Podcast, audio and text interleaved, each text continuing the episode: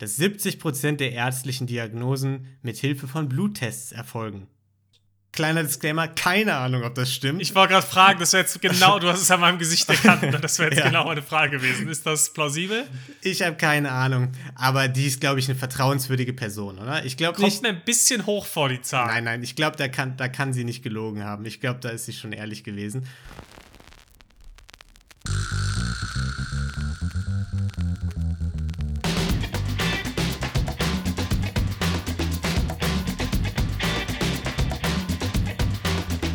Hallo und herzlich willkommen zu Folge 23 von Verbrechen für Weicheier, unserem True Crime Podcast ohne Mord.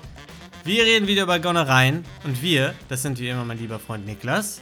Hi. Und ich, Lino.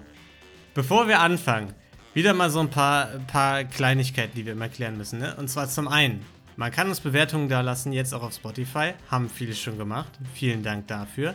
Danke Dann dafür sind ganz viele liebe Nachrichten von euch reingekommen zu den letzten Folgen. Danke dafür. Dankeschön. Und dann wollten wir euch nochmal dran erinnern, dass ihr uns immer gerne Community-Verbrechlein einschicken könnt, die wir dann im zweiten Teil dieser wunderbaren Folge besprechen werden, nach dem Fall, den ich gleich vorbereitet habe. Kommt, Klingt gut. Nö, jetzt kommt kein Dank. Okay, haben, kommt, sie, haben sie ja noch nicht gemacht. Das war jetzt an die, die noch nichts geschickt haben. Ah, alles klar, okay. äh, aber du hast noch eine Aufgabe. Du musst mich nämlich gleich noch dran erinnern vor dem Community-Verbrechlein. Wir haben nämlich noch eine Rückmeldung zum Schallplattenfall bekommen. Von. Oh. Ja. Da haben wir nämlich noch eine Meinung reinbekommen, dass das nämlich vielleicht doch viel niederträchtiger war, als wir doch dachten. Ja. Kleiner Teaser, ich bin gespannt. Kleiner Teaser, ja. Jetzt, seid ihr, jetzt sitzt ihr auf heißen Kohlen, aber ihr müsst euch gedulden. Du wirst in den Statistiken sehen, Lino, jetzt skippen alle nach vorne, ja, weil genau, keiner aushält. Keiner hat mehr Bock auf meinen Fall. naja, egal. Ist eh nur ein Wikipedia-Artikel, so wie immer. Natürlich, wie, ja. wie immer. Anders machst du es ja nicht. Alles klar. Ja, sollen wir einfach reinstarten? Ja, komm, ich hab Bock. Okay. Besonders Bock wirst du haben, Niklas, wenn du bemerkst, dass es heute in Silicon Valley geht. Ah. Ja. Das ist deine Sehr Welt, gut. ne? Startups. Da bin ich zu Hause, Lino. Gründen, das liegt mir quasi im Blut. Fancy Technologiekram. Ja, ja, da bin ich zu Hause. Es ist ja auch, ich sag mal, für Techies und BWLer die zweite Heimat eigentlich. Ja, ich kenne mich damit auch sehr gut aus. Ein paar NFTs so in die Blockchain meinen. Das, genau. Das ist unser genau, Lifestyle. Genau. Ja, und zwar geht es heute um Elizabeth Holmes, beziehungsweise ihr Unternehmen Theranos. Mhm. Wir reden ja immer kurz vorher drüber, über unseren Fall, beziehungsweise ich gebe immer ein Stichwort durch, so Namen, Nachnamen oder so. Das gesagt, der Name beziehungsweise der Name des Unternehmens sagt dir beides was. Sagt mir beides was, ja. Was weißt du denn über das Unternehmen beziehungsweise das Produkt dieses Unternehmens? Das ist jetzt peinlich, weil ich habe alles wieder vergessen. Ich weiß, dass es, wenn ich mich nicht vertue, eine Tech-Company auch ist. Ja. Da hört es auf. Okay. Ich wusste mal mehr, weil ich weiß, dass ich da mal einen Artikel über Theranos gelesen habe, aber das war, glaube ich, sogar nicht mal mit dem Skandal verbunden. Ich bin mir nicht sicher. Ich weiß auch nur, irgendwas ist da passiert. Ja, da ist, da ist was passiert, Nick. Das Sonst wäre es auch heute nicht unser Fall. Ja. Aber da hört mein Wissen auf. Da habe ich echt den Rest nicht behalten. Deswegen bin ich mal gespannt, was da kommt. Okay, es, es, kommt, es kommt was mit Technologie und zwar mit Gesundheitsmedizintechnologie-Kram. Uh. Ja. Aber genaueres später, genaueres später. Wir fangen jetzt nämlich erstmal an, ganz normal, so wie immer, mit der Geburt. Denn die gute Elizabeth, die wurde ja geboren, ne, 1984, in eine, wohlhab schon los. Ja, in eine wohl wohlhabende Familie. Der Vater, Vizepräsident bei so einem Energiekonzern, später in irgendwelchen staatlichen Behörden gearbeitet. Die Mutter hat irgendwie im Kongress gearbeitet. Der Urgroßvater, dem gehörte irgendwie so ein riesiges Hefeunternehmen. Gut. Ja, und äh, die hatten sehr, sehr viel Geld und Klein Elizabeth hatte auch sehr, sehr früh schon sehr große Ambitionen. Denn mit neun Jahren hat sie einen Brief an ihren Vater geschrieben, in dem stand: Papa, was ich wirklich will, ist etwas Neues zu entdecken. Etwas, das die Menschheit nicht für möglich gehalten hat. Okay, ist das ein echter Brief oder ist das ja. was, was sie nachher dem Manager-Magazin im Interview erzählt genau. hat? Genau das habe ich mir auch aufgeschrieben. Das, das, das klingt so wie diese. Es gibt diese Memes von so sehr schlauen Vierjährigen oder so, wo, wo mhm. dann immer so steht, so ja, mein Vierjähriger kam heute auf mich zu und hat mich gefragt, wie die Welt sich denn weiterentwickeln soll, wenn wir irgendwie mit was auch immer. Ja, was auch immer zu kämpfen haben, ne? Aber sie schon sehr profund in ihrem jungen, äh, in ihren jungen Jahren auf jeden Fall. Weniger mhm. profund war dann die Aussage zu anderen Verwandten, äh, ich will Milliardärin werden. Gut, ja. ist auch ein Ziel. Ja, ist auch ein Ziel, ja. Und äh, sie war auch auf einem guten Weg, zumindest ein bisschen Geld zu verdienen, denn sie hat sehr gut, eine sehr gute Bildung genossen, hat irgendwie sehr früh auch irgendwie Mandarin gelernt, äh, andere Sprachen, war super intelligent oder ist es wahrscheinlich auch immer noch und äh, hat deswegen 2002 angefangen an der Stanford University. Habe ich schon mal gehört, hat ja. Man mal da, gehört. da klingelt was. Ist ganz okay. Äh, und zwar hat sie dort Chemical Engineering studiert. Da kann man auch nicht ganz dumm sein. Ja. Ja, wei weiß man nie so ganz, ne? So mit wohlhabenden Familien und, und Unis und so. Äh, aber ja, sie war auf jeden Fall, haben viele gesagt, sehr, sehr, sehr, sehr clever, ja. Und ähm, nach ihrem ersten Jahr da, nach ihrem Freshman Year, hat sie in einem Labor in Singapur gearbeitet. Mhm. So als Sommerjob sozusagen, wo sie den SARS-Coronavirus 1 untersucht hat. Okay, okay, okay. ja.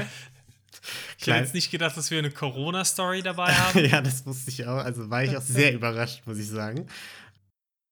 In dem Zuge ist sie auf ihre Idee gekommen, die später das Unternehmen begründet hat.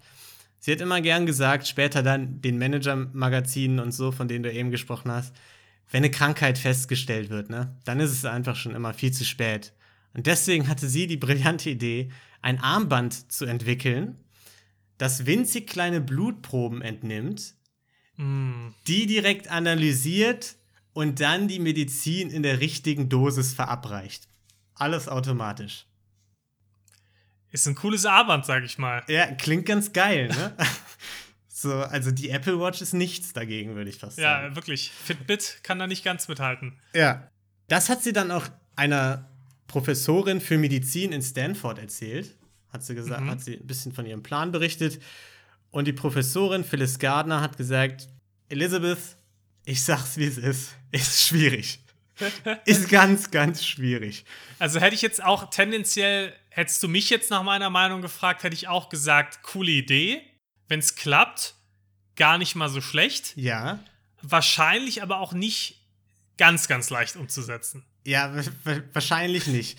Vor allem, wenn man gar keine Ahnung hat von Medizin, wie die Frau Gardner ihr dann auch gesagt hat, so, du, du hast nicht die geringste Ahnung von Medizin. Du hast, sie hat ja Chemie Ingenieurswesen ja, studiert. Genau. Ja. Du hast zwei Semester Ingenieurskram studiert, so. Du hast nicht wirklich Ahnung von Tech und gar nichts. Vielleicht sollst du erst mal ein bisschen kleinere Brötchen backen.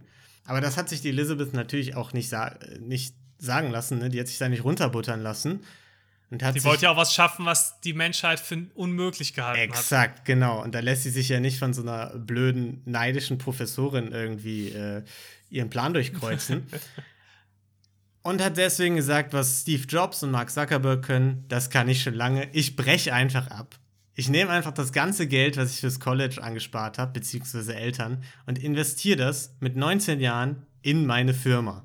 Krass. Ja. Die Firma hat sie dann Real-Time Cures genannt also Echtzeitheilung übersetzt quasi. Mhm. Das kam nicht so gut an mit der Heilung im Namen und so, war irgendwie ein bisschen zu viel mit Krankheit verbunden. Deswegen hat die im gleichen Jahr noch den Namen zu Theranos geändert, also dem Namen, den es heute noch hat. Und das ist ein Mix aus Therapy und Diagnosis. Theranos, okay, macht Sinn, ja. ja? Also Thera Therapie und Diagnose, ne? Ich dachte, es wäre wär großer Marvel-Fan gewesen. Das wäre eine Anspielung an den. ja, genau. Habe ich aber auch gedacht. Ich habe sehr, sehr, sehr viel ans Ende der Welt gedacht, als irgendwie bei dem, bei dem Fall. Ähm, ja, und mit dem Namenswechsel kam aber auch so eine kleine Änderung des Produkts einher. Denn das finale Produkt war eben nicht dieses Armband, das war dann wirklich ein bisschen zu futuristisch, hat sie dann auch selbst erkannt. Okay. Finde ich gut, dass es nach dem Gründen auffällt. Ja, genau. Aber sie hat gesagt, ist egal, ich habe gegründet, ich mache was anderes. Und zwar Bluttests, aber mit ganz geringen Blutmengen. Sie hat nämlich das darauf basiert, mhm. das Zitat hat sie auch immer und immer wieder überall gesagt, dass 70% der ärztlichen Diagnosen mit Hilfe von Bluttests erfolgen. Kleiner Disclaimer, keine Ahnung, ob das stimmt. Ich wollte gerade fragen, das wäre jetzt genau, du hast es an meinem Gesicht erkannt, das wäre jetzt ja. genau meine Frage gewesen. Ist das plausibel? Ich habe keine Ahnung, aber die ist, glaube ich, eine vertrauenswürdige Person, oder? Ich glaube nicht. Kommt mir ein bisschen hoch vor, die Zahl. Nein, nein, ich glaube, da kann, da kann sie nicht gelogen haben. Ich glaube, da ist sie schon ehrlich gewesen. Ja, und weil sie und ihre Mutti und ihre Omi halt immer solche Angst vor Spritzen hatten, ne? Haben sie sich halt gedacht, Mensch, warum, warum immer so viel Blut abzapfen? Ich entwickle eine, Blo eine Box, die ein, zwei Tropfen Blut aus den Fingerkuppen Kuppen nimmt und diese Tropfen nach allerhand Krankheiten untersucht. Ein bisschen quasi wie bei Diabetikern, die Blutzucker messen. Exakt, genau. Ich habe ich hab an Laktattest gedacht, du an, an Diabetes, genau. Genauso kann man sich das vorstellen. Ab in die Box und äh, da wird dann alles Mögliche untersucht, was Magie. man so äh, untersuchen kann. Genau, einfach die magische Box. Und das Ganze sollte eben schneller sein, günstiger und genauer als das andere Prozedere mit Blut abzapfen, ab ins Labor und da eine Untersuchung und dann kriegt man es am mhm. nächsten Tag. Das sollte einfach innerhalb von vier Stunden sollst du da deine Ergebnisse haben. Also ich sag mal, bisher tendenziell gehört sie eigentlich noch nicht unbedingt in den Podcast hier, sondern eigentlich eher eine Heldin. Ja, es ganz, ist ganz toll. ja, ja. Sie hat, ich bin großer sie, Fan. Sie, heute erzähle ich von der Frau, die Krebs geheilt hat. Ja, genau. Ähm, ja, und weil das eben alles so gut kling, äh, klang, hat auch ihre Idee sehr schnell Anhänger gefunden. So, nach dem ersten Jahr hatte sie schon 6 Millionen Euro von irgendwelchen InvestorInnen zusammengesammelt. Wobei man sich das Gendern in dem Fall auch eigentlich hätte sparen können. So. Also dazu vielleicht gleich noch mehr. Okay. Und äh, sie hat sich auch einen krassen Vorstand so da um sich rum versammelt. Mhm. Irgendwelche Militär-Admirals, äh, Tech-Riesen, ehemaliger Secretary of State, so, also so richtig so namenhafte okay. Leute einfach, die direkt da in den Vorstand reingegangen sind. Was haben denn Admirals? Also die anderen Positionen verstehe ich ja noch, aber ja. warum brauchst du Militärs?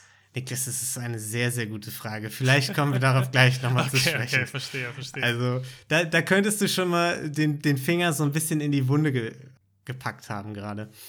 Mhm.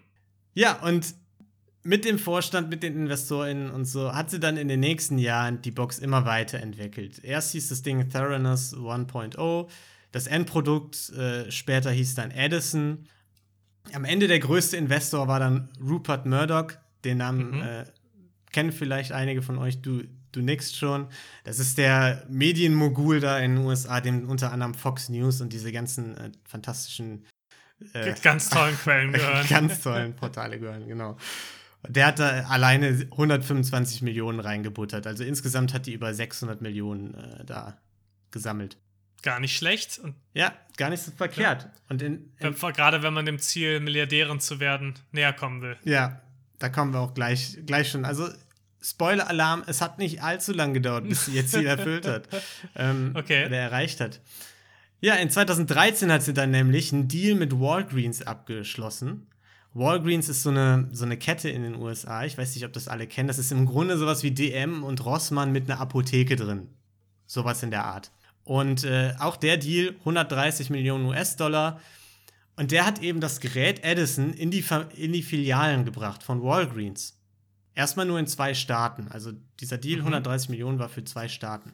Das heißt also, Leute sind quasi zu DM gegangen, haben ihren Finger in die Box gehauen und die Ärzte konnten sich dann und Ärztinnen die Blutbilder ansehen, die Diagnose eben, ne? Daraus machen. Ja, und das hat den Stein dann so richtig ins Rollen gebracht, ne? 2014 dann Cover Story Fortune Magazine da saß sie dann irgendwie mit rotem Lippenstift so und Steve Jobs Rollkragenpulli äh, auf dem Cover. Natürlich, äh, natürlich. Genau, ist, äh, ist richtig dadurch durch die De Decke gegangen. Forbes Magazine 2014 hat gesagt, jüngste weibliche Selfmade-Milliardärin. The next Steve Jobs. Nicht ähm, schlecht. Da war aber hier Kylie Jenner noch nicht im Start. genau, die gab es dann noch nicht. Ähm, ja, die hatte nämlich zu dem Zeitpunkt. Ist traurig, dass ich das weiß. Ja, zu dem Zeitpunkt war nämlich äh, Theranos 9 Milliarden US-Dollar wert und der guten Elizabeth gehörten 50 Prozent davon. Gar nicht mal so schlecht. Was eine ganze Menge Holz ist. Der, das Unternehmen war zu dem Zeitpunkt mehr wert als Airbnb, Spotify, Uber und der ganze Kram. Und äh, ja, sie hat dann irgendwie TED Talks gehalten, irgendwelche Reden mit Bill Clinton zusammen, äh, hat alle begeistert, ne? rote Teppiche mit Hollywood-Stars. Obama hat sie zur US-Botschafterin für Globa globales Unternehmertum ernannt. Krass. Sie ist ins Board of Fellows der Harvard Medical äh, School aufgenommen worden. Also kurz und knapp so, sie hat, sie war der Star in Silicon Valley. Mhm. Und man muss sich nochmal vergegenwärtigen, als sie die Firma gegründet hat, war sie 19. Das heißt, zu dem Zeitpunkt, so 2010er, 2011 und so, da war sie Ende 20, maximal Anfang 30, ne? Das ist krass. Das ist, das ist schon heavy. Auf so einem Status da zu sein in dem Alter. Genau. Und du hast es ja eben schon erwähnt, ne? Unser Podcast heißt ja jetzt nicht geile weltverändernde von coolen Leuten. genau, Erfindung für Weicheier, sondern hat schon was mit Verbrechen zu tun. Das heißt, irgendwas muss nicht mit rechten Dingen zugegangen sein bei diesem ganzen kometenhaften Aufstieg. Und das Ding war, dass ihr Erfolg weniger auf so Fachkenntnissen und einer wirklich fundierten Erfindung äh, aufgebaut war und mehr mit geschickter Manipulation zu tun hatte. Okay. Ich habe es ja vorhin schon mal erwähnt, ne, die Professorin, die Stanford-Professorin, mhm. die Dr. Gardner, war ja relativ kritisch, was das ganze Unterfangen anging. Ne? Und von der alten Idee. Genau, von der alten Idee. Aber ihre Grundaussage war ja, du hast ja gar keinen Plan von Medizin und keinen mhm. Plan von Technik. Wie soll das gehen? Ja. Und das hat sich halt auch. Gute Punkte. Ja, im Nachhinein rausgestellt dass sie jetzt nicht nur eine missgünstige alte Professorin war, die neidisch war oder so. Nein, es war halt einfach so. Sie hatte keine Ahnung von dem ganzen Kram. Zu ihren Gunsten aber war, dass die ganzen InvestorInnen, und auch das hast du schon erwähnt, auch keine Ahnung von dem Plan hatten. da haben halt irgendwelche Leute äh, investiert oder irgendwelche Vorstandsmitglieder äh, sind da reingegangen, die die Idee gehört haben, die haben gesagt, das klingt ja richtig geil, das ist weltverändernd, da buttern wir rein, da packen wir unseren Namen auf die Homepage oder so. Haben sich von der super intelligenten und charmanten und jungen Frau eben einfach überzeugen lassen. Ne? Also die Professorin hat gesagt, das waren ältere Männer überwiegend, die da investiert haben. Mhm. Das war das, was ich mit dem Gendern meinte. Die haben einfach nicht so wirklich mit dem Kopf nachgedacht, als sie da investiert haben oder oh, in den oh Vorstand Mann, gegangen ey. sind. oh Mann, ey, wie kann man das? So, ja. Ja. Männer, ne? ja, das, das, das Ding ist dann halt, sobald dann die ersten Leute investiert haben, mhm. und namenhafte Leute da auf der Website standen, im Vorstand und so weiter. Dann ist ein Selbstläufer. Exakt, dann geht's halt relativ einfach. Vor allem, wenn man dann noch so ein bisschen ja, ich sag mal, die Wahrheit streckt und behauptet, ja, wir haben, äh, das Ding ist schon beim Militär im Einsatz und wird da getestet und so. Oder ähm, wir haben einen Militärvertrag. Obwohl Deswegen die Admirale. Genau, obwohl da eben irgendwie nur ein paar Tests mit dem Militär gemacht wurden, aber die haben halt den Investoren gesagt, ja, ey, wir haben einen Vertrag, Militärdeal, buttert weiter rein, ne? Und deswegen hat das halt gut geklappt. Ja, krass. Und weil sie halt wusste, War, ja. Dass da auch keiner mal hingegangen ist und gesagt hat, ja, okay, ich engagiere jetzt irgendeine Beratungsfirma, mhm. die sich spezialisiert auf Medizinprodukte, was auch immer, und lassen die das mal checken. Oder hol mir da irgendwelche Berater ran, die ja. da Ahnung von dem Zeug haben. Das Ding war, es gab zum Beispiel die Professorin oder andere äh, Leute, die im Feld gearbeitet haben, die haben halt auch gesagt, es gab auch keine Peer-Reviews oder so oder keine unabhängigen mhm. Studien. Das gab nur interne Studien und so weiter.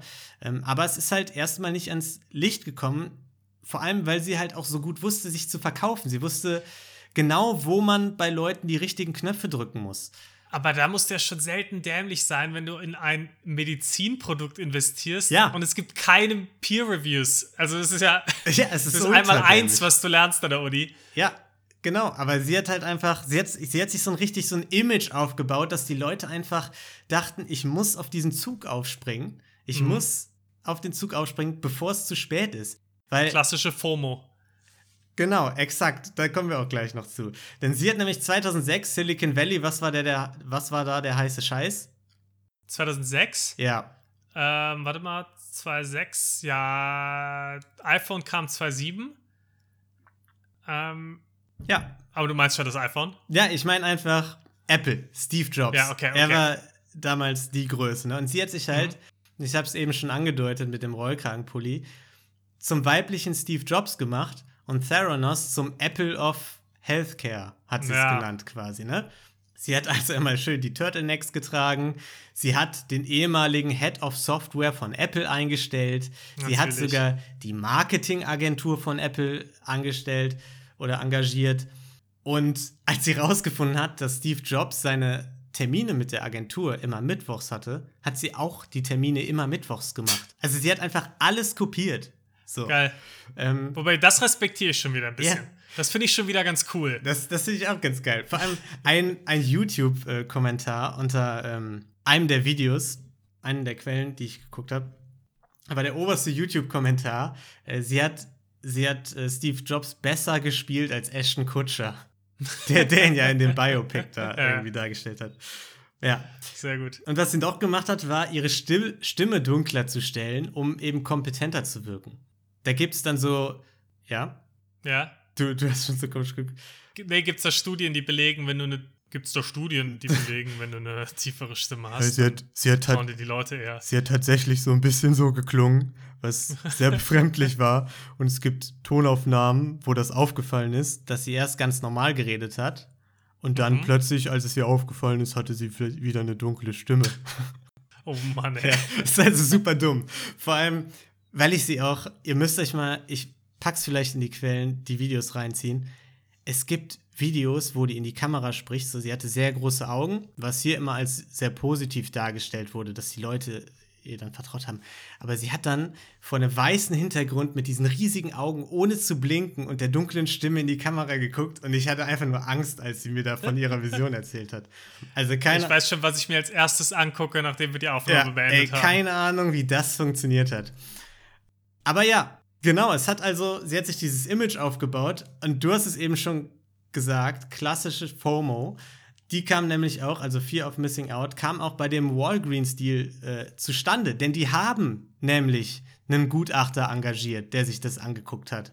Und der hat gesagt, ja, so richtig geil funktioniert das gar nicht mit der Box. Aber weil Walgreens halt dachte, ähm, scheiße, die Konkurrenz, die springt da auf, wenn wir jetzt weiter zögern, wir müssen den Deal eintüten, haben die das gemacht und haben einfach nicht auf den Gutachter gehört. Unglaublich. Also einen technischen Gutachter, der guckt, ob die ja. Technologie der Box funktioniert einfach. Exakt. Und er hat gesagt, nein. Die, die haben gesagt, ja gut, aber die anderen, wenn die schneller sind, dann kriegen die den Deal. Ja, eben. So war es halt wirklich. Unglaublich. Ja, und aufgrund dieser ganzen dieser ganzen Fassade und auch teilweise Lügen, hat dann auch die Presse ist erstmal, hat gar nichts gemerkt. Es gab nur Artikel, oh, die ist ja toll. Alle Interviews waren irgendwie, ja, hier, Elizabeth, warum sind sie so toll? Und sie, ja, keine Ahnung. so, das, das, das war im Grunde die komplette Berichterstattung. Mhm. Es hat niemand rausgefunden, dass eben hinter Theranos eine Erfindung steckt, die einfach nicht funktioniert. Denn angeblich. Funktioniert sie denn gar nicht oder ein bisschen? Ja, so ein bisschen, dass man eigentlich sagen kann, gar nicht. Weil okay. ich sag mal, was, was das Ding können sollte. Die haben gesagt, mit diesem Edison könnte man über 300 Bluttests, 300 verschiedene Bluttests, nur mit den ein, zwei Bluttropfen von den Fingerspitzen machen. Und 70 davon könnte man simultan testen in einer Box. Okay. Also, die haben dann gesagt, man kann 70 von über 300 auswählen und das Blut wird dann nach diesen 70 Dingern untersucht. Ergebnis in vier Stunden. Die Realität war aber, die Mitarbeiter Tyler Schulz dann hinterher gesagt hat, das Ding konnte nicht mal zwei Tests gleichzeitig laufen lassen. Also nicht 70 gleichzeitig, sondern nicht mal zwei, sondern nur ein Test. Und, Und konnte es dann die 300? Nein, also es konnte nur einige der 300 Tests überhaupt. Mhm. Und die nicht gleichzeitig, sondern nur einzeln. Top. Ja. Er hat gesagt, als er da war, konnten die sieben der 300 Tests machen. Ja. Also, Krass. Ja, ist, und um das gleichzeitig zu machen, brauchten die dann sieben Boxen, die parallel liefen. Und die Tests, die geklappt haben, hatten eine ultra hohe Varianz. Die waren überhaupt nicht, überhaupt nicht genau. Erika Chong, das ist noch eine Wissenschaftlerin, die dort gearbeitet hat, hat mhm. gesagt, da kamen manchmal seltsame Werte raus. Und die haben dann einfach die Anweisung bekommen, die Tests nochmal laufen zu lassen und die seltsamen Werte einfach dann durch andere Werte zu ersetzen. So. Ja, ist doch gute Wissenschaft. Ja.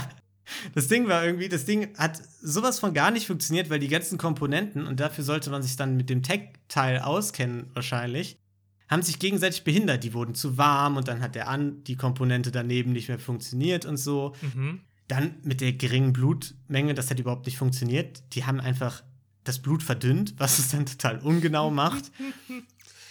Und äh, ja, obwohl zwei Ingenieursteams parallel daran gearbeitet haben, das war noch eine Steve Jobs-Taktik, die sie übernommen hat. Sie hat zwei Teams engagiert, die dann im Wettkampf gearbeitet haben. Schlechteres Team fliegt raus. Oh Mann, ey. Ja. Das, ist, das ist halt wirklich, das klingt nicht nach echtem Leben. Das klingt so, wenn du dir für einen Hollywood-Film, okay, jetzt denk dir mal so maximal Kapitalismus, ja. böser Boss aus. Was, kannst, was kann der machen? Genau. Sowas. Und, und das hat, hat sie gemacht. Und das, zur Überraschung aller, haben diese zwei Ingenieursteams das halt nicht in den Griff bekommen, ne? Und dann sind die dazu übergegangen und haben zu, für diese ganzen internen Studien und Prüfungen und so, äh, die sie da gemacht haben, einfach Maschinen von Drittanbietern benutzt. Da haben mhm. die einfach eine Siemens-Maschine da reingestellt, haben das dann mit klassischen Blutproben gemacht, schön mit äh, Spritze, so wie man es kennt aus dem Labor, und haben es darauf laufen lassen. So. Und ja, da, da haben sie dann irgendwelche komischen äh, Zettel ausgefüllt, haben dann da teilweise noch irgendwie das Logo von einer anderen Firma, zum Beispiel Pfizer, kennt man mhm. ja jetzt auch, draufgeklatscht. Und dann war das irgendwie nach außen hin glaubwürdig. War fantastisch.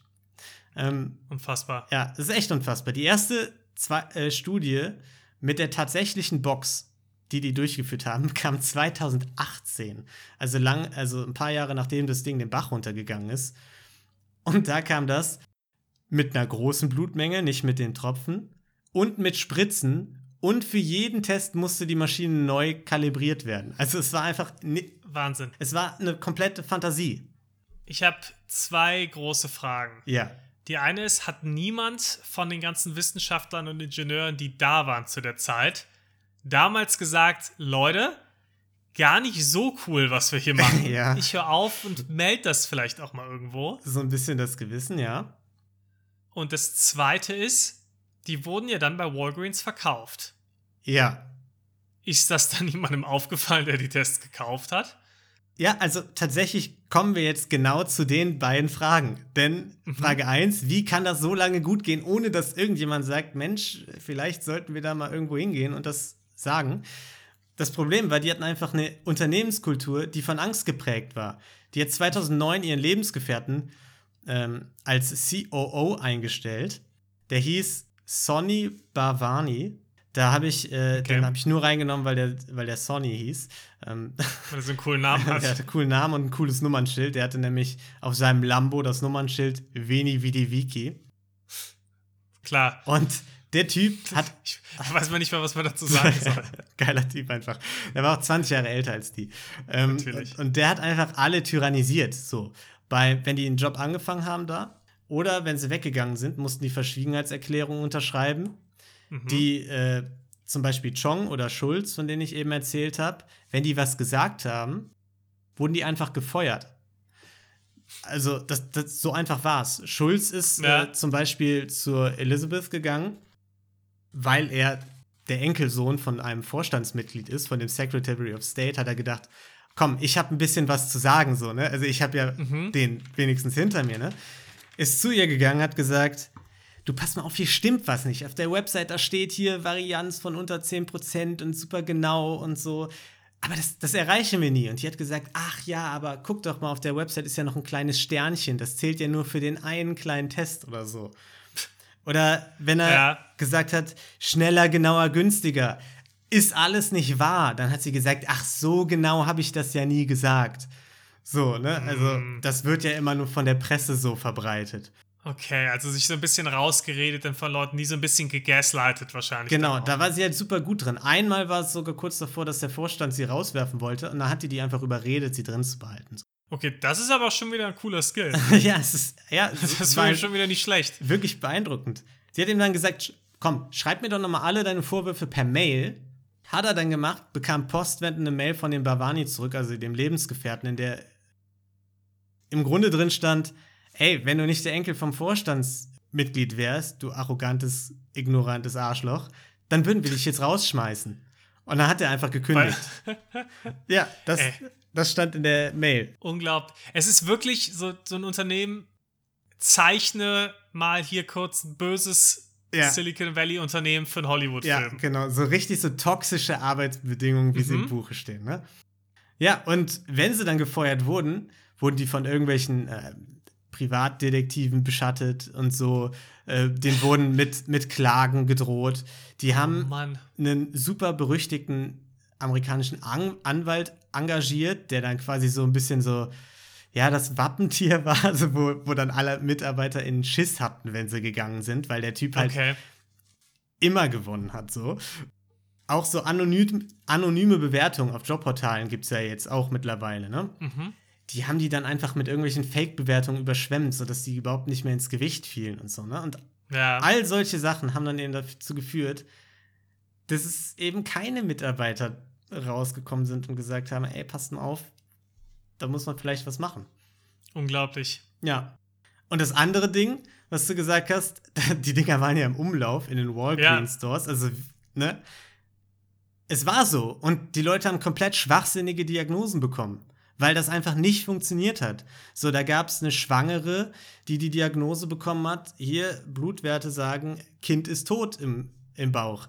Ein okay, krass. komplett gesunder Mann, der laut Diagnose Diabetiker wäre und vom Arzt Medikamente verschrieben bekommen hätte, wenn der Arzt nicht gesagt hätte, äh, das klingt irgendwie komisch so mit deiner Vorgeschichte. Und, und äh, Lass uns lieber nochmal einen äh, Test, einen richtigen genau, Test machen. Lass uns das nochmal ins Labor schicken und so.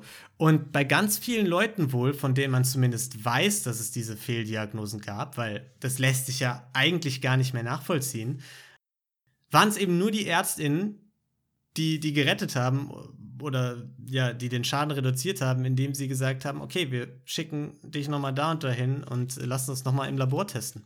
Ey, da kann man auch nur hoffen, dass da nicht irgendwelche ÄrztInnen waren, die dann darauf vertraut haben und gesagt haben, oh Mist. Ja. Dann haben wir jetzt wohl die Diagnose, weil das wäre, kann ich mir eigentlich kaum vorstellen.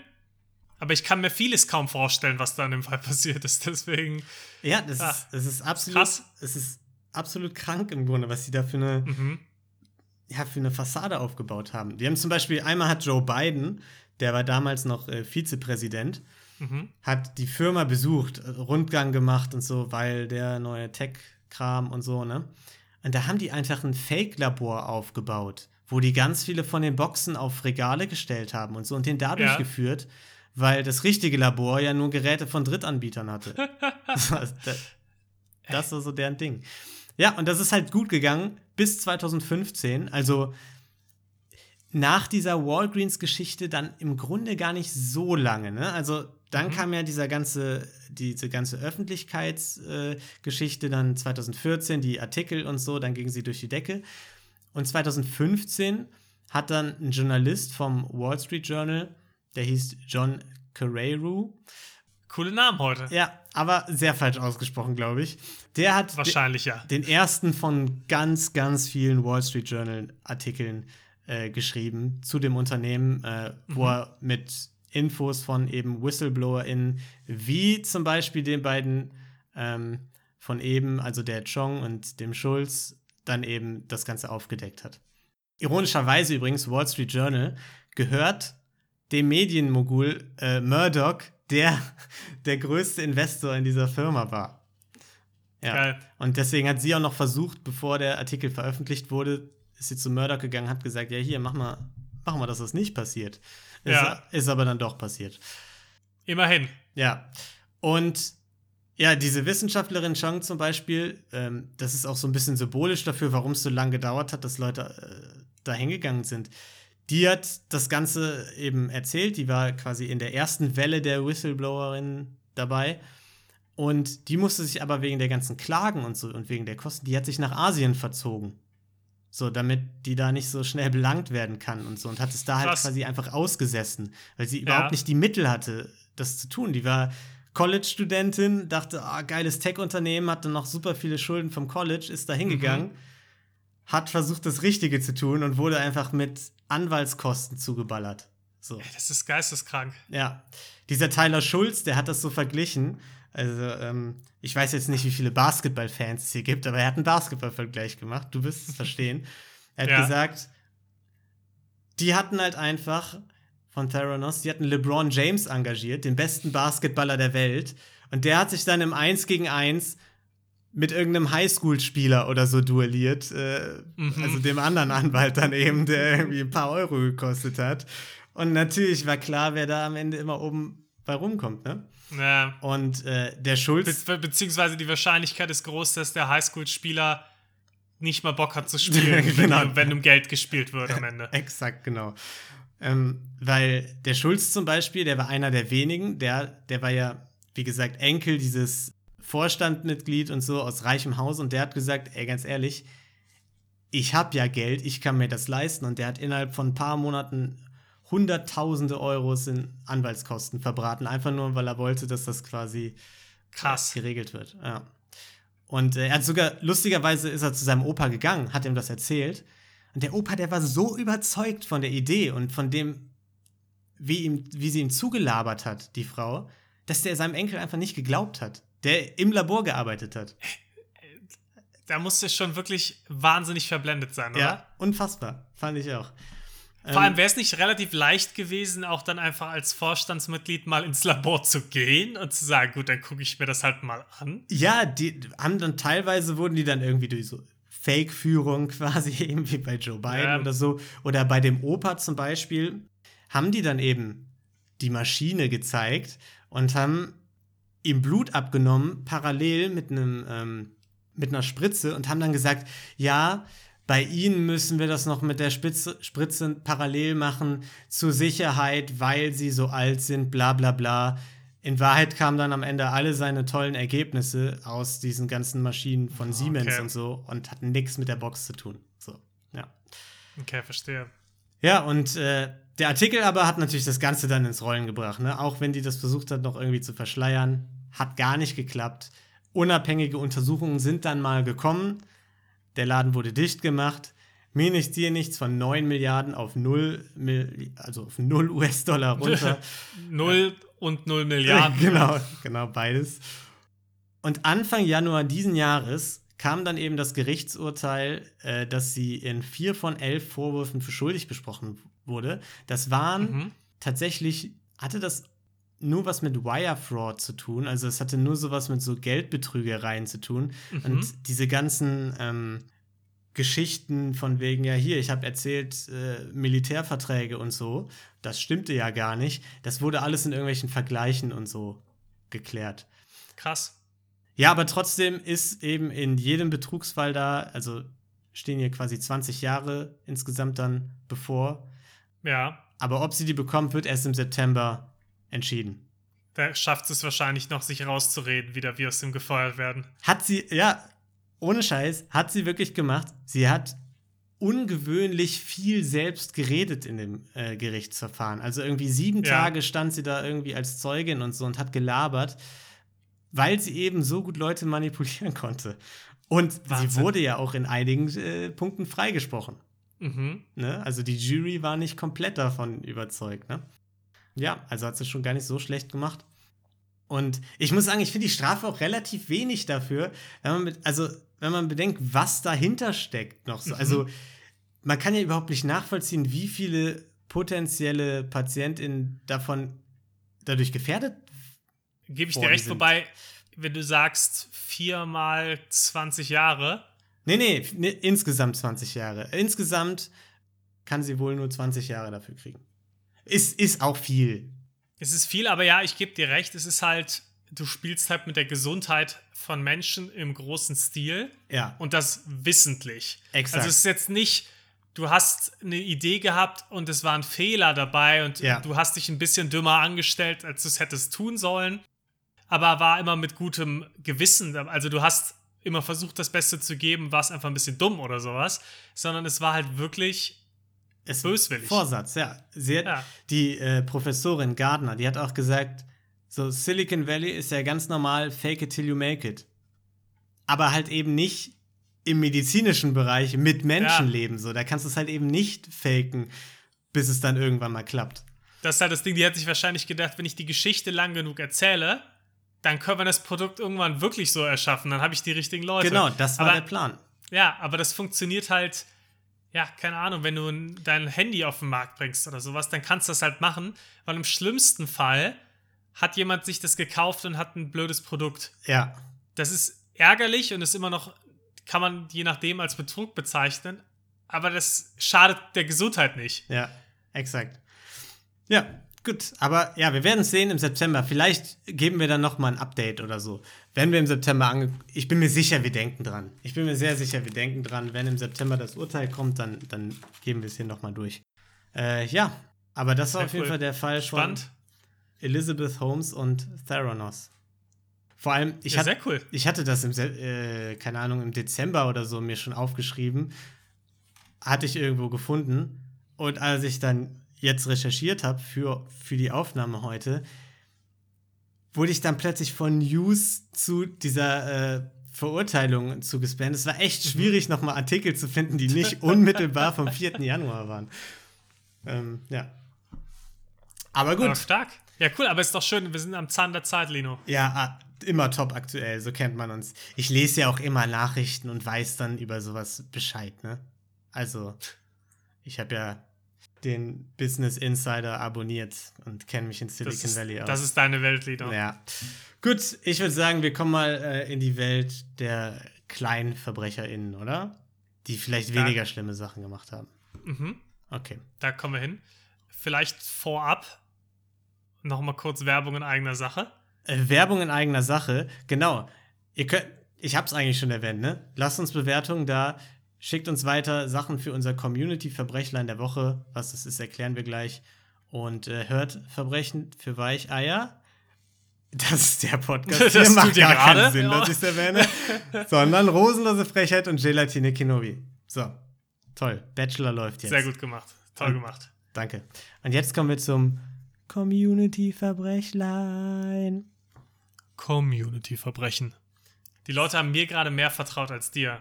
Weil Stimme tiefer war. Ja, das, das stimmt.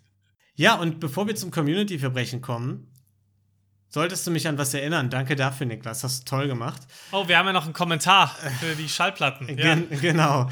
Und zwar hat Sabine sich gemeldet und hat erst mal wieder ganz viele nette Worte gefunden für unseren Podcast. Vielen Dank dafür. Und Dankeschön. sie hat sich zum Schallplattenfall gemeldet, wo eben, um es nochmal in Erinnerung zu rufen, teure Schallplatten in Cover von Schallplatten, die auf dem Ramstisch lagen, reingepackt wurden, ne? Mhm. Und da hat sie die Frage aufgebracht, was ist denn mit den Ramschplatten passiert? Hat man die liegen lassen oder sind die in die Cover von den teuren gekommen?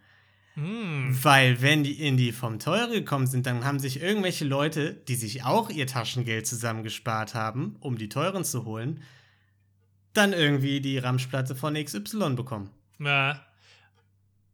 Das ist ein guter Punkt. Und dann kamen sie wahrscheinlich beim nächsten Mal in den Laden und haben gesagt, hey, hier, ich irgendwie, ich wollte äh, ACDC kaufen und ich habe die P Peter Müller Hausband jetzt dafür bekommen. Ja. Und dann hieß es, ja, irgendwie versuchen es doch zu verarschen hier, das ist doch Quatsch. Exakt. Also, ja. da muss man schon sagen, wir haben es auf der Niedertracht-Skala relativ gering eingestuft. Mhm. Ich erinnere mich. Und ich würde es jetzt gerne erhöhen. Ich würde sagen, es ist schon mittelniederträchtig bis niederträchtig, weil andere unschuldige äh, KundInnen davon äh, beeinflusst werden. Äh, ich sage, es ist maximal niedel, äh, wollte ich sagen. Es ist maximal mittelniederträchtig. So, jetzt haben wir es. Weil, erstens, wir wissen es nicht, ob so passiert ist. Das stimmt, ist. das stimmt. Aber jetzt das, davon ja, ausgehend. Gut angenommen, es ist so passiert, ja. dann sage ich trotzdem, du hast dir die ja trotzdem angeguckt, oder? Du hast ja eigentlich nicht die Platte genommen und hast gesagt, ich gehe jetzt zur Kasse, sondern wie es halt, wie man es aus einem guten Film auch kennt, du hebst es hoch ja. und packst die eigentlich schon mal kurz aus und guckst dir es an. Ja. Das heißt, die Wahrscheinlichkeit ist da nochmal geringer. Und drittens, das, was ich gerade gesagt habe, von vorhin möchte ich wieder zurücknehmen. Ich glaube, wenn du am Tag danach dann zur Kasse wieder gehst und sagst, ey Leute, ich wollte hier die eine Schallplatte kaufen, aber da war was ganz anderes drin. Ich glaube, dass das dass die Länder aus Kulanz dir das auf jeden das Fall sind jetzt, Das sind jetzt äh, haltlose Vermutungen. also da, das kann man überhaupt nicht nachvollziehen, was du jetzt hier gerade sagst. Ich würde sagen, aber mittelniederträchtig. Mittelniederträchtig können wir uns darauf einigen. Von nicht niederträchtig auf mittelniederträchtig. Ja. Also ich weiß nicht mehr, ich glaube, es war Michael, der das äh, eingeschickt hatte, das Originalverbrechen. Schande über dich. Okay, und damit kommen wir zum äh, Verbrechlein von heute. Und das kommt von Claudia, die uns geschrieben hat, äh, dass sie ein verspätetes Adventsverbrechen hat. Oh. Ja. Und zwar hat sie vor vielen Jahren gemeinsam mit fünf Freunden im Ruhrgebiet Partys veranstaltet.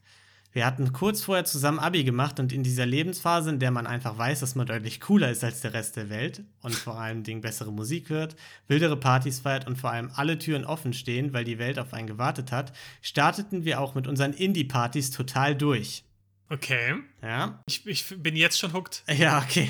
Zumindest in der Szene der Seitenscheitel und Hornbrillen tragenden Leute mit sehr engen Hosen. Wird gesagt, war eine tolle Zeit. Eine Party war damals für den 1.12., einen Freitag geplant. Und einen Abend vorher haben wir zu zusätzliche Effektgeräte und unsere Platten in die Location geschleppt. Hoffentlich nicht von der Hans Müller Hausband aus dem Saturn am, äh, am Hansaring. Vintage-Möbel platziert, dekoriert und uns bei äh, einem ordentlichen Vorbereitungsvorglühen auf die morgige Party eingestimmt. Ein Donnerstag ist schließlich ein kleiner Freitag. Klar. Mhm. Wir waren bereit und randvoll abgefüllt mit Korn und Sprite. Und als wir uns in der Location umblickten. da, daher weißt du auf jeden Fall, dass es wirklich im Ruhrgebiet passiert ist. ja.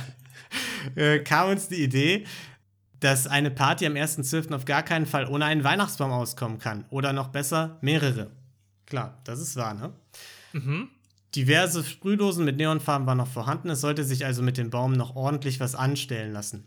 Allerdings war es mittlerweile 1.30 Uhr und das Ruhrgebiet ist groß, aber Weihnachtsbäume werden nicht 24-7 verkauft. Unser Entschluss war klar, denn unsere Motivation ungebremst, dann holen wir uns einfach, was wir brauchen. Also sind sie losgezogen, haben einen Weihnachtsbaum-Verkaufsstand ge, äh, gesucht, um ihn auszuplündern. Aber egal wie viele Stellen sie auch abliefen, nirgendwo waren Weihnachtsbäume zu klauen. Leider waren wir auch so besoffen, dass wir die Schilder, dass der Verkauf am 3.12. erst startet, äh, nicht wahrnahmen. Äh, wir hatten uns zumindest einige Kilometer Nachtwanderung im, äh, im Schmiersuff erspart. Auch ein Wort, was ich noch nie gehört habe. Schmiersuff? ja. Finde ich genial. Finde ich ein richtig schönes Wort. Richtiges Ruhrpott-Wort auf jeden Fall, ja. Schmiersuff, geil. Viele Wegbiere später kamen wir schließlich an einer Friedhofsgärtnerei vorbei. Oh Gott. Da gibt es wohl keine Weihnachtsbäume, so viel war selbst uns noch klar, aber Tannengrün oder etwas ähnliches sollte wohl drin sein. Wir kletterten also wir, das waren drei von ursprünglich sechs, über den Zaun der Friedhofsgärtnerei. Es war einer mit so Stacheln oben drauf und plünderten alles, was wir tragen konnten und nach Tanne aussah. Oh Gott. Bis heute ist uns, nicht, ist uns nicht klar, wie, das, wie niemand von uns schwere Verletzungen davongetragen haben kann und, oder einen Finger dort gelassen haben. Wir haben die Beute dann im Garten meiner Eltern versteckt und sind voll wie zehn Russen ins Bett. Nicht meine Worte, muss ich an der Stelle sagen. Und am nächsten Morgen haben sie sich dann dran, dran erinnert, um es nochmal zusammenzufassen, und haben den Kram in die Location gebracht, äh, gebracht. Jeweils fünf bis acht Kilogramm schwere Grabgestecke in entsprechenden Schalen, die sie dann zu dritt oh in die Location äh, transportiert haben. Schön war nichts davon. Nach Weihnachten sah es auch nicht aus, sondern höchstens nach Beerdigung. An den Gestecken hingen Preise und diese ergaben einen Warenwert von insgesamt 250 Euro. Das hat uns umgehauen. Und weil sie dann dadurch so viel Geld gemacht haben durch die Party, haben sie dann am Ende das Geld, also diese 250 Euro, an die Gärtnerei gespendet in einer Weihnachtskarte. Okay. Ja. Wow, der Fall hat alles. Ne? Da ist schon, da ist vieles passiert, ne? Da ist, ein, also ein Schmiersuff, den gab es alle Male. Ja, der, der Schmiersuff war da. Das, äh, ich glaube auch bei mir beim Vorlesen so ein bisschen. Also ich, ich, ich glaube, ich, ich, wurde, ich wurde passiv geschmiersufft, äh, als ich das gelesen habe. Am Ende lief das nicht mehr so gut. Also ich muss als allererstes mal sagen, ich fand den Schreibstil mal wieder ganz schön. Ja. Also ich fand es wieder ein cooler Schreibstil. Ja. Hat mir gefallen. Hat mir auch gefallen. Ihr seid tolle Schreibstilmenschen. Ähm, aber was, was ich sagen muss, wie, wie sieht es mit der Niedertracht-Skala aus, Niklas? Das ist die Frage, die uns jetzt interessiert hier. Also, Grabraub ist schon, ist schon relativ weit oben anzusiedeln, würde ich sagen. Also ich sag mal so, wir sind ja im deutschen Rechtssystem hier. In Deutschland ist ja tendenziell, je mehr Alkohol du im Blut hast, Ja, desto eher wirkt sich das strafmindernd ja aus. Das stimmt. In dem Fall würde ich das auch auf einer moralischen Strafbarkeitsskala mal ähnlich handhaben. ja, Ich würde behaupten, besoff, äh, besoffen vom Friedhof klauen. schmierbesoffen. nicht schmierbesoffen vom Ja. Friedhof Ja. klauen. Nicht besonders cool, Aber aber verglichen mit nüchtern vom Friedhof klauen, ganz andere Welt. Ja. Also wirklich ganz andere Welt. Das stimmt. Vor allem, es war 4 Es- Uhr morgens, äh, langer Abend. Kann ich, schon, kann ich schon nachvollziehen. Vor allem schreibt sie noch, äh, sie dachten ursprünglich ja, wir klauen ein, zwei Bäume für 50, 60 Euro und waren dann so baff, dass diese hässlichen Grabgestecke so teuer waren, ne? Wobei ja jetzt eigentlich äh, der materielle Wert da jetzt nicht das Ausschlaggebende ist an der Stelle, ne? Ähm, Ja, ich finde auch, das muss man auch dann sagen, also es hat schon so ein, ich hätte dem Ganzen eine mittlere Niedertracht gegeben. Dadurch, dass sie danach aber ein schlechtes Gewissen hatten, nachdem sie wieder nüchtern waren und gemerkt haben, wie teuer das war, Ja. würde ich es auf niedrige Niedertracht senken, aber auch, nicht gar keine Niedertracht. Ja, ich würde auch sagen, niedrige Nieder Niedertracht, ihr habt es wieder gut gemacht. Und ehrlicherweise, wahrscheinlich, bis dann der nächste Besuch kommt, wäre es eh nicht aufgefallen, dass die Grabgestecke fehlen. Wenn man mal ganz ehrlich ist, wahrscheinlich nicht. Ja. Trotzdem ein bisschen schwieriges Thema natürlich. Ähm, andere Frage. Jetzt überleg dir, du bist Friedhofsbetreiber. Ja, Und du kommst eines Morgens auf deinen Friedhof und siehst, ah, da haben irgendwelche Schmierbesoffenen mal wieder ja das ist mein ein paar erster Gedanke. Grabgestecke geklaut. Ja, Denkst dir, ha, blöd, gut, passiert halt. Schauen wir mal, packen wir vielleicht was anderes hin, ich räume ein bisschen auf, etc. ja, ich weiß, Drei, vier Tage willst. später Ja. kriegst du plötzlich einen Brief Ja. mit komischerweise einem Betrag, der ungefähr dem gleicht, was diese äh, Gestecke wert waren. Ja, landet niemals Bisschen auf dem Grab. auffällig. Falls das deine Frage ist. Wird niemals auf dem Grab landen. Ich werde dieses Geld für mich behalten. Achso, das war gar nicht meine Frage. Meine Frage war nur, Ach so, okay. Da, wenn sie es gespendet haben, haben sie hoffentlich nicht ihre Namen dazu gepackt. Äh, ja, doch, das wär- die haben geschrieben: Ja, hier viele Grüße, die schmierbesoffene Claudia von der Party nebenan. E- Eben. Ja. Das wahrscheinlich nicht. Ähm, gute andere Frage, da habe ich gar nicht drüber nachgedacht. Naja, aber die Grabgestecke, die Ja. werden ja nicht vom Friedhofsbetreiber. Nee, die haben es ja auch an die Gärtnerei äh, Ja. geschickt, ne? Ja. Aber die werden da ja keine Gestecke drauf packen.